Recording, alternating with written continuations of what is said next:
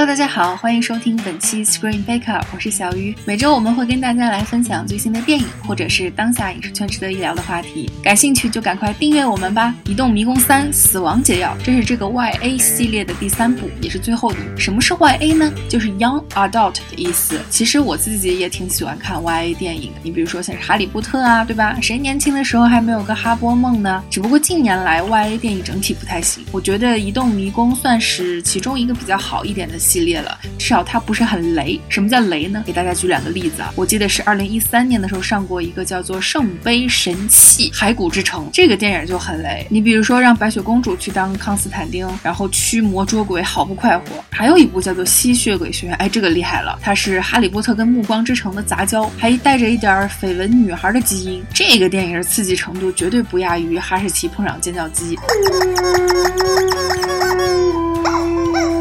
所以我说呢，移动迷宫算不难看的 YA 系列，其实并不违心。只不过呀，在这个时间上映，确实突然给大家有一种乱入的感觉。这就要说到主演迪伦·奥布莱恩，当时在拍摄的时候，因为受了非常严重的伤，呃，导致电影必须要推迟上映，所以才会给人感觉，哎，YA 不是早就该入土死绝了吗？怎么还有？对，就是因为中间有一个巨大的延期的问题。说到这第三部啊，电影讲的就是以托马斯为首的从迷宫里逃出来这一些年轻。人呢，为了救出被坏阿姨抓住的小伙伴，从丧尸围城的环境中杀出了一条血路，结果发现拯救全人类的这个死亡解药，原来就在自己身上。说实话啊，我觉得这部电影比我预期的稍微要好一点。这部死亡解药其实它跟前面的第一、二部的优点、缺点都一样。优点呢是导演的镜头感不错，场景设计它很有质感，动作戏也还行。缺点呢则是故事非常的单薄，它用了两个半小时的时间，但其实只讲了一个很。简单的故事就是好的地方啊。这个导演呢，韦斯鲍尔，他是一个很有能力且比较负责任的导演。像是大多数 YA 系列，他都做不到，就是一一位导演能够一以贯之的坚持拍下来，往往都是哎，我拍了一个 YA，我先出点名就跑了，拍别的去了。这方面，韦斯鲍尔做的算是比较良心的了。他把整个移动迷宫的这个三部曲 saga 都自己完成了，而且你能感觉出来，他有努力想要做的更好哦。像是电影的视效部分，我觉得就是一个强项。你乍一看，跟所有的。YA 电影都差不多，城市啦、围墙啦、拯救世界的少男少女打来打去啦。但是这些大家都有的部分呢，也有优良中差之分。我觉得《移动迷宫》这方面做的不差。你比如说电影刚开始的追火车救人的戏，黄沙漫天，野外飙车啊，有点这个疯狂麦克斯这个意思。后面的动作场景完成度也都还不错。如果这部电影能够缩短到两个小时，我觉得可能会更喜欢一些。因为目前的情况是，虽然时不时有一些这种小惊喜出来，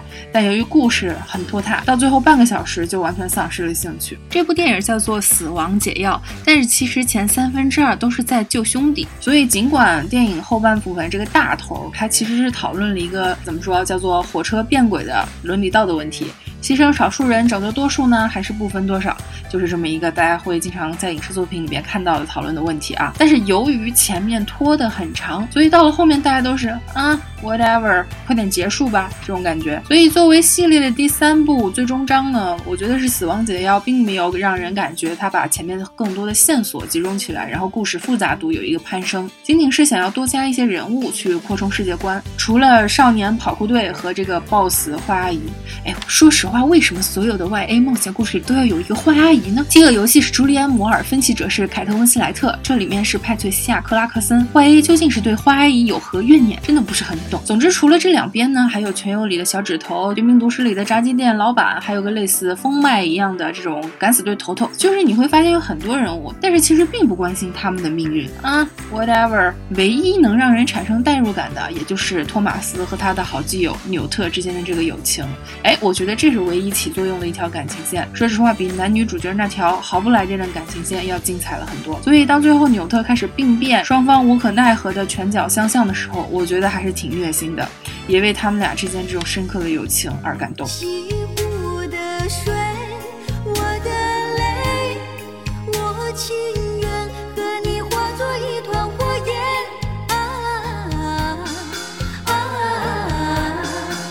最后呢，我真心觉得迪伦·奥布莱恩是一个挺不错的青年演员，且不说他作为主角这个投入程度是很令人敬佩的，还有就是他的表演方面也很有潜力，所以我更希望《移动迷宫》结束以后呢，也能给他更好的机会去大展身手。你看，像他其他小伙伴卡雅斯·考达里奥、托马斯·布罗迪·桑斯特，已经是经常能够看到的面孔，大家各有发展吗？至于演米诺的这个李启红吧，三部看下来，我猜他的后台一定非常硬。